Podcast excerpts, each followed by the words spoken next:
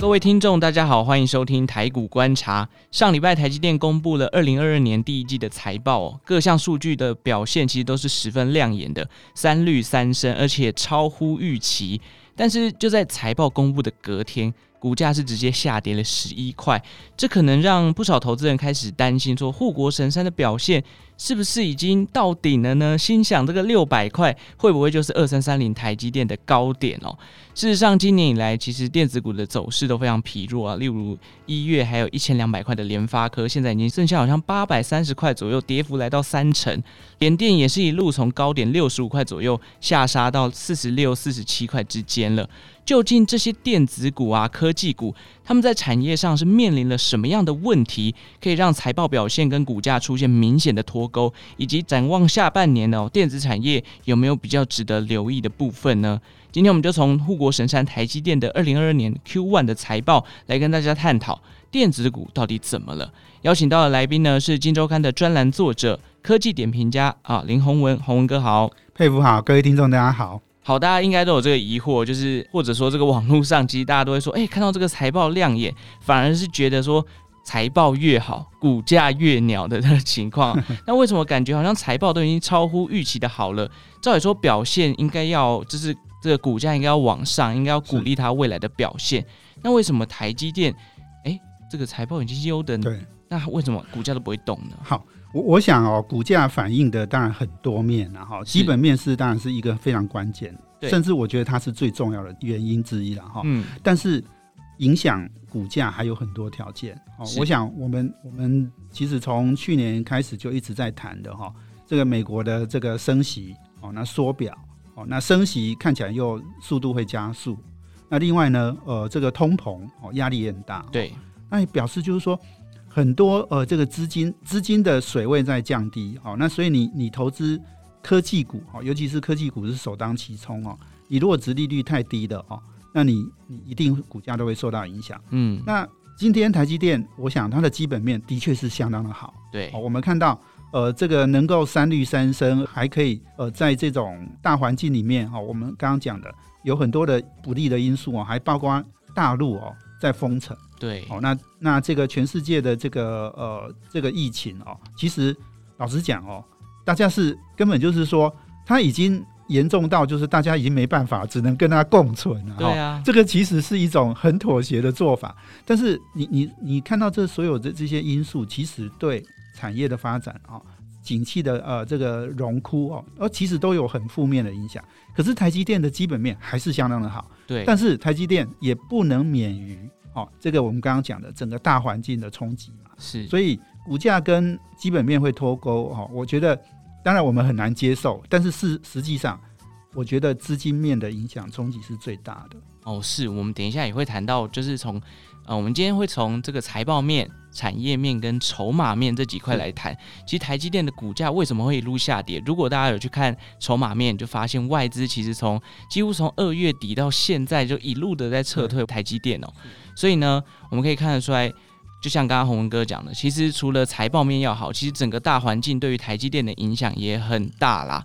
那当然，他对于 Q2 的这个预测还是非常乐观的，因为不知道大家有没有发现，其实，在台积电财报公布的时候，其实他每次的表现，这几次的下来这个情况下，都会发现他其实都超乎预期。对，事实上没错哈。你你如果看基基本面，事实上我我记得呃，这个上一季哈，就是不是今年的一 Q 哈，是去年的四 Q 哈，你可以记得哦，当时那个法说会哦，台积电的法说会给你很好很好的那个 guidance，而且他也提到了他的 capex 哈，就是资本支出哦。创新高嘛，嗯，哦，而且是吓死人的高哈，对，所以事实上那哎那一次的那个法说会之后，股价是大涨的，哦，只是当然涨完之后，它就很快又又下又又下跌了然后。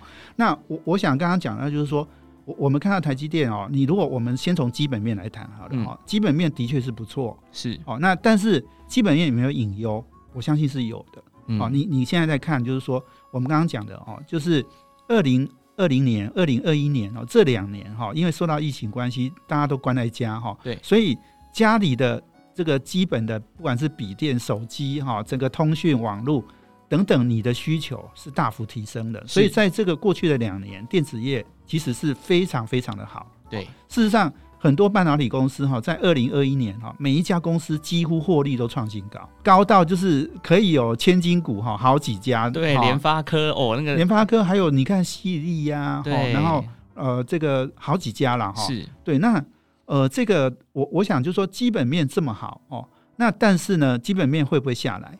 好，我我相信其实景气本来就是一直在滚动的嘛。对，所以你看到就是说，现在我们已经看到今年哦，整个疫情。其实刚刚讲的，欧美已经在解封了哈，即使即使感染率很高哈，他们还是解封嘛。对，那解封之后，其实人就会跑到外面去了嘛哈，不见得待在家了哈。所以你你对这些嗯三 C 电子产品的需求其实就降低了。所以你看到今年事实上 PC、TV 还有手机哦，整个的需求其实是有明显的修正。是，那还有我们刚刚讲的通膨哦，我想这个高通膨哦，其实也是会影响到你的。哦，这个开销嘛，哈，就是你现在诶、欸，光吃饭啊、加油啦，哈，这些就花了你很多的钱了，哈。嗯，你会不会再还去再再去买更多额外的，尤其是不是必要的？是，就是说，诶、欸，我们我们应该说电子产品还是必要了，哈，但是它可能。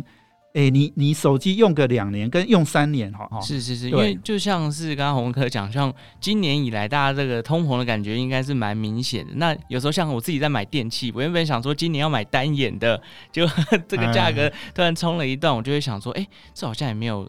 短时间内非呃就是必要性，所以我可能就会延宕。那如果以我一个人的角度来讲，那未来可能越来越多人都会有这样的一个趋势，那整体的出货量就会下降。对，整个景气可能就会来到高点，然后开始往下走了。那这里我觉得还有一个重点哈，就是说我我们也看到，就是说很多新的需求也在出现哈，不管是汽车，嗯，哦，还有就是说网通哈，网通事实上就是说。过去两年，因为因为 IC 缺货嘛，哈，所以网通产业其实很憋了哈，因为他们叫做长短料，就是有的料有啊，有的料没有哈。比如说电源供应的这些 IC，就是这个或者是这种比较核心的这种网通的产品哈，因为缺货，所以它就出货很不顺。可是现在开始出货就顺了，因为刚刚讲的啊，PC、TV、手机这个下来那。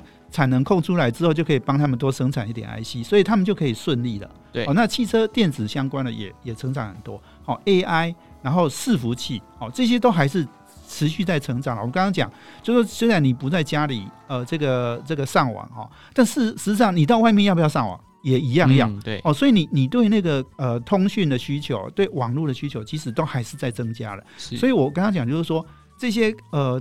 其他的领域其实它是会增加需求哦，那当然有一些传统的呃这个产品会下降，所以你就现在就去看这个拉扯哈，到底什么样的力量比较大？那我们讲到为什么哎、欸、很很有趣哦，为什么台积电业绩还是这么好？我刚刚讲说不是有一些产品这个需求量下滑了吗？但重点就是说台积电都是高阶的，那高阶的都是台积电的，七纳米以上的通通是台积电的市场哦，三星占一点点。哦，那 Intel 根本还是在喊话，根本还没出来。哦、嗯，所以呃，这个中低阶的产品哈、哦，大家很竞争哈、哦，有联电啊，有力基电啊，有世界先进啊，哈、哦，当然也有大陆的中芯，还有什么 Global Foundry 等等。对，那但是呢，高阶的通通是台积电。嗯，所以意思就是说，我们刚刚也讲的那些需要升级的，然后需要这个。高阶的技术的哈，像 HPC 哈，我们说那个高速运高速运算的这种哈，那 GPU 等等，这些都通通是台积电的天下。所以为什么台积电业绩会好，就是这个原因。是，所以呃，刚刚这个红哥也回答了我的问题啊，就是像刚刚提到的这种呃成熟制程啊，或者是像力积电、联电他们在法说会其实都有讲到这个部分，成熟制程的报价好像已经来到一个高点了。那未来成熟制程方面，也可能像力积电法说他们有讲到。可能会供过于求，甚至有放缓的一个迹象。但是台积电毕竟在先进制程上面，就就像刚刚洪哥讲，已经是霸主了，就是他比较不担心这种部分哦。好，但是刚刚提到基本面虽然没有问题，但是筹码面松动的很快，外资算是一路的撤出台积电了。从今年一月这个台积电站上六百八十块之后呢，外资是一路狂卖。到底洪哥是外资发现了台积电有什么样的问题呢？这关键的原因是什么？我我觉得最关键的问题是哈，外资呢，他们在呃这个操作股股票哈，操作这个呃这个呃投资的时候，是我相信他们一定也是要看市场的状况。对，那现在我刚刚讲就是说，其实整体的市场哦，整体的资本市场其实是有很多不利的因素。嗯，那过去的两年哈，这个股市表现其实是相当好嘛。那现在当然就开始要面对一些挑战。那外资会卖台积电是，我觉得最重要的一个因素是，因为有很多的基金哈，共同基金啊，或者是这种呃各种基金哦。他们在大势不妙的时候，哦，他们只能降低持股，因为投资人也会赎回啊。对对对。那投资人赎回，那你要卖什么？台积电，卖台积电，因为台积电赚它，让它赚最多。是。哦，那因为过去累积的涨幅很大嘛。嗯。那在这段过程里面，你看哦，你说很多共同基金也有阿里巴巴啦。可是现在砍阿里巴巴真的哦，砍不下去，已经是呃，这个从最高点到现在可能都已经都腰斩了，腰斩可能还要再腰斩更更高哈，比比腰斩更多了。对，那所所有很多的股票都是这样的，嗯哦，所以卖台积电哈是最补的了啊，可以补那个呃基金的这个亏损。啊，当然还有一个也很重要，就是说外资呃可能也会担心景气下滑，景气下滑就是。整个大家都会受到冲击。好，我们讲的是电子业半导体的用量哈，这个这个景气的波动。那我觉得外资一一定是在想这件事情。好，所以你看这个今年到三月哦四月哈，已经外资的卖超已经是超过去年整年的。对，好，那那台积电跟联电又是他们提款机嘛哈。那还有一个我们我们刚刚讲的就是说，投资台积电，尤其是投资科技股，为什么科技股是首当其冲哦？因为有一些科技股，当然股息哦，殖利率还是很高。对，可是像台积电，它殖利率就差不多两 percent 而已。哦，那那这个两 percent 呢，对很多呢这个很保守的投资人来讲，哈，嗯，那他们会觉得说啊，这两 percent 真的太低，十年期的呃这个美国国国债的利率哈，都快到三趴了。对，那那个三趴是没有风险的三趴哦。对，就是它是不会，你这个买了哈，你就是可以保证拿到三趴，因为美国国债也不会倒嘛。我我想，美国若倒了，这地球就垮 垮了啦。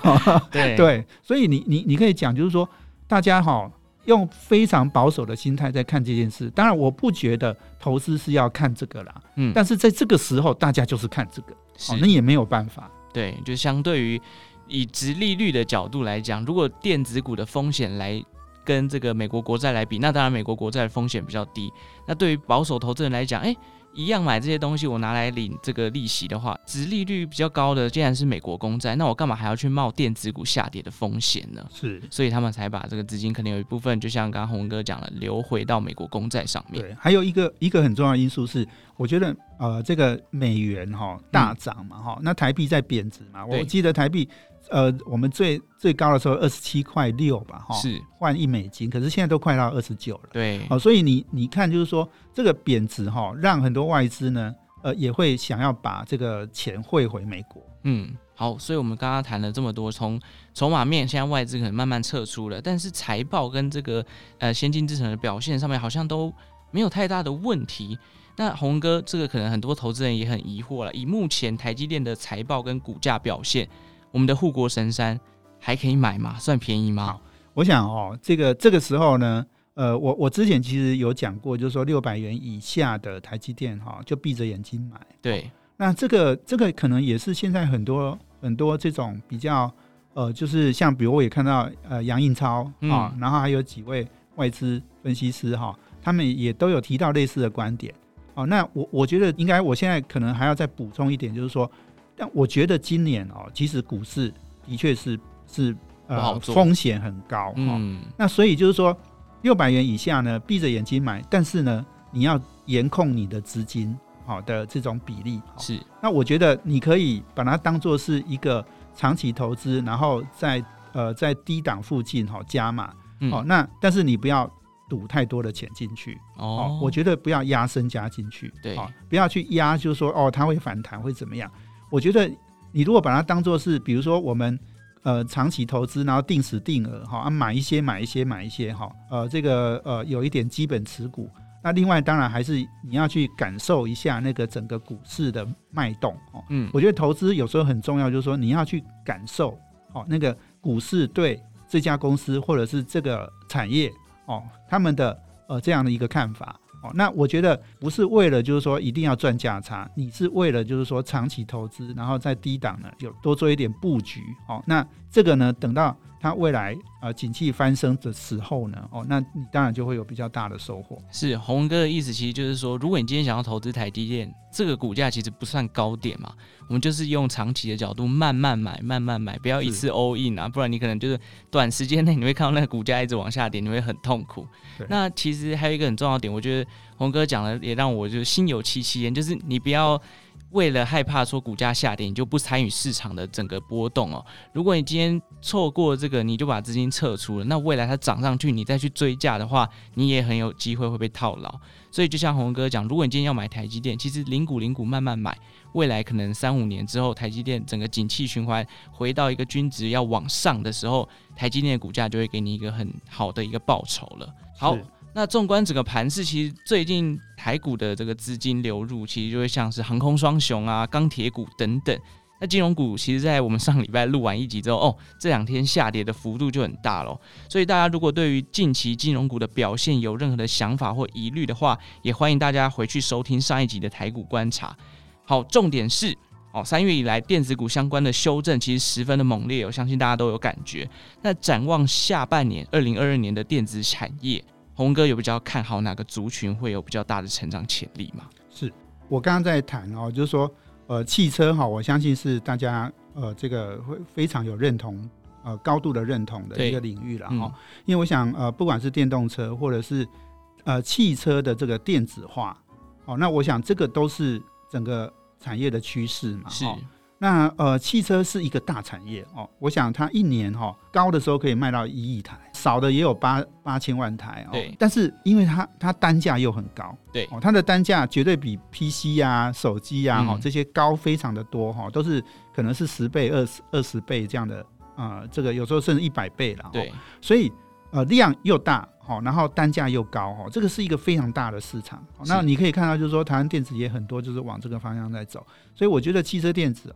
还是一个非常可以值得投资的。那今年如果你你再看，就是说，我觉得下半年网通产业也应该会不错。哦，网通因为在过去两年其实是有一点被压抑。哦，那现在看起来就是呃，它呃这个我们刚刚讲不比较不缺料了嘛，哈、哦，所以它可以呃有比较好的出货的一个一个一个呃速度。哦、嗯。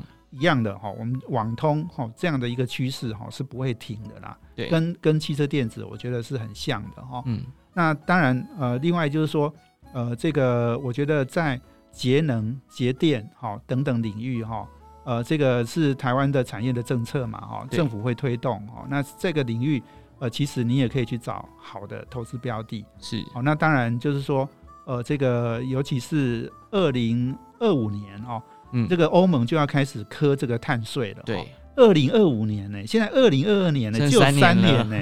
其实我跟你讲，很多公司都急得要命哦，是都不知道怎么办哦。那你看台湾的这个这个干净能源，通通被台积电买走了。哦，对对。那其实很多很多公司还是一直在想要怎么办呢？哦，嗯，那我觉得。所以你能你能够在这个时候找出解决方案的，能够提供很好的解决办法的公司哈，它的长线的投资机会一定非常的大。是哦，所以我觉得这一块呢，大家也可以去找机会。嗯，所以三块帮大家总结一下，从汽车汽车工业这一块嘛，是，再来就是网通产业，再来就是未来因为二零二五年要课碳税，所以一些相关洁净能源的相关的类股或者是产业也可以进行一些关注啦。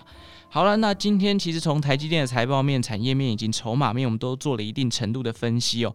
毕竟最近这个护国神山的表现，真的有点被掏空的感觉。年初可能也有不少人是买在六百八十元附近哦，那现在可能就是犹豫到底要不要先出场观望了。那希望今天这一集的内容呢，能够帮助大家思考关于台积电以及台股未来电子产业表现的一些想法喽。那最后当然就祝福大家投资顺利，也感谢今天洪文哥的分享。谢谢，谢谢佩服。好，如果喜欢台股观察的节目呢，也欢迎订阅荆州大耳朵的频道。对于我们有任何的想法，也欢迎留言告诉我们，并且给予我们五星的评分。那我们就下次再见喽，拜拜，拜拜。